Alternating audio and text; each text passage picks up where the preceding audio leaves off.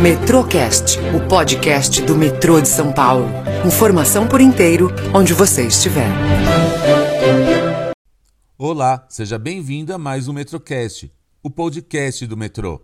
E dando continuidade à série Gerente Responde, convidamos para essa edição a gerente de recursos humanos do metrô, Marisa Camarini. Ela vai nos contar um pouco sobre o trabalho dessa tão importante gerência da companhia. Olá, tudo bem? Obrigada pelo convite. É, um pra... é sempre um prazer estar aqui com vocês.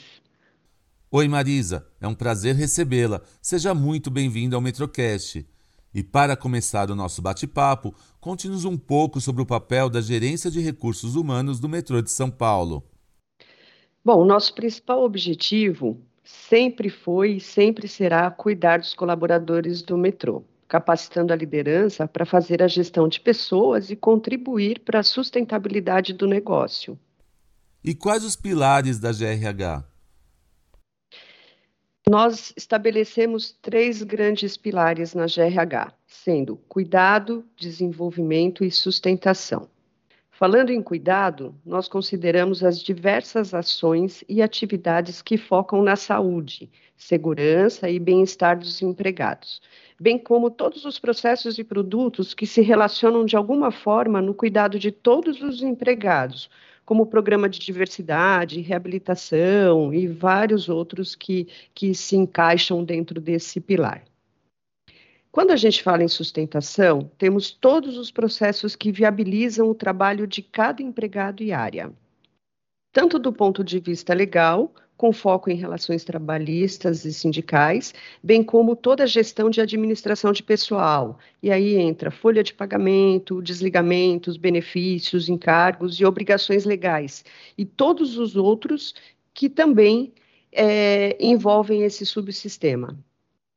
Já quando a gente aborda desenvolvimento, esse grande pilar, trazemos todos os nossos processos e produtos que visam capacitar os gestores e equipes e mobilizá-los à realização das melhores entregas possíveis, alinhadas à estratégia da organização. São os processos que visam alinhar as capacidades do capital humano da organização às demandas e necessidades da empresa, permitindo a manutenção da viabilidade do negócio. Aqui nós englobamos a gestão do quadro de pessoal, da carreira, remuneração, estrutura organizacional, seleção, sucessão, gestão de desempenho, clima organizacional, entre vários outros. Como é lidar com a administração pública em uma empresa com tanta diversidade como o metrô de São Paulo? Pois é, hoje não é só no metrô, mas o grande desafio do RH na minha visão, é o desenvolvimento dos líderes na organização das competências exigidas para esse novo tempo. Quando a gente fala em desenvolvimento, é muito mais que um treinamento, são todas as experiências e envolvimento do líder com a sua equipe, pares e com toda a organização. A necessidade da adaptação e tomada de decisão em curto espaço de tempo exigem muito mais do líder hoje.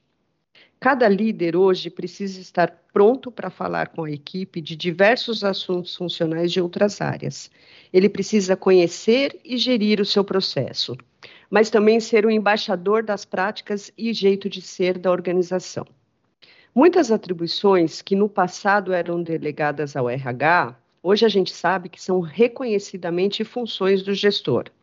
Essa mudança de papel coloca o RH não mais como um realizador de ações junto aos empregados ou um resolvedor de problemas, mas impõe à GRH a responsabilidade por influenciar os gestores para que hajam como um fornecedor e desenvolvedor de líderes capazes de transformar a organização continuamente em atendimento às demandas do negócio. E para encerrar o nosso bate-papo, me conta quais os maiores desafios e conquistas da gerência de recursos humanos. A gente tem aí diversas né, atividades é, que são realizadas, entregas todos os meses. É, creio que posso destacar como um diferencial e um grande case dentro da companhia a inclusão de uma nova rotina de monitoramento do clima organizacional. Com o apoio e a viabilização por meio do plano de negócio, a pesquisa de clima organizacional já se tornou algo natural e necessário para a empresa. Hoje, os gestores buscam essas referências para adotarem planos que transformem as relações e situações apontadas pelos empregados. Foi concluída também a reestruturação organizacional, que foi com apoio do Instituto Áquila, que trouxe grandes transformações e ganhos para a empresa. Eu destaco também a conclusão do PDV anterior, mas também a aprovação e implantação de um novo PDI, com grande adesão, demonstrando a aplicabilidade e um programa como esse para o atual momento da empresa. Dá para destacar também a conclusão da implantação do novo sistema integrado PeopleSoft da folha de pagamento, com total apoio e empenho da GTI, que a gente sabe que não foi fácil, já há anos a gente vem trabalhando nisso, no novo sistema do, do PeopleSoft.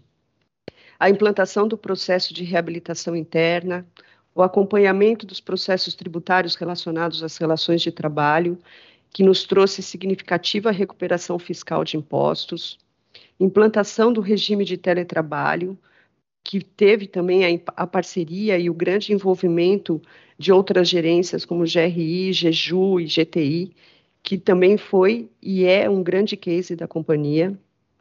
A conquista da certificação da ISO 45001 do Sistema de Gestão de Segurança e Saúde Ocupacional foi uma grande conquista da GRH. O suporte à empresa das ações de acompanhamento dos casos, controle e prevenção da Covid-19 foi um enorme desafio frente ao período de pandemia que a gente ainda vem enfrentando. Marisa, foi muito bom ter você aqui conosco. Agradeço pela sua participação. E essa foi mais uma edição do Metrocast. A gente se encontra no próximo programa. Até lá! Metrocast, o podcast do metrô de São Paulo. Informação por inteiro, onde você estiver.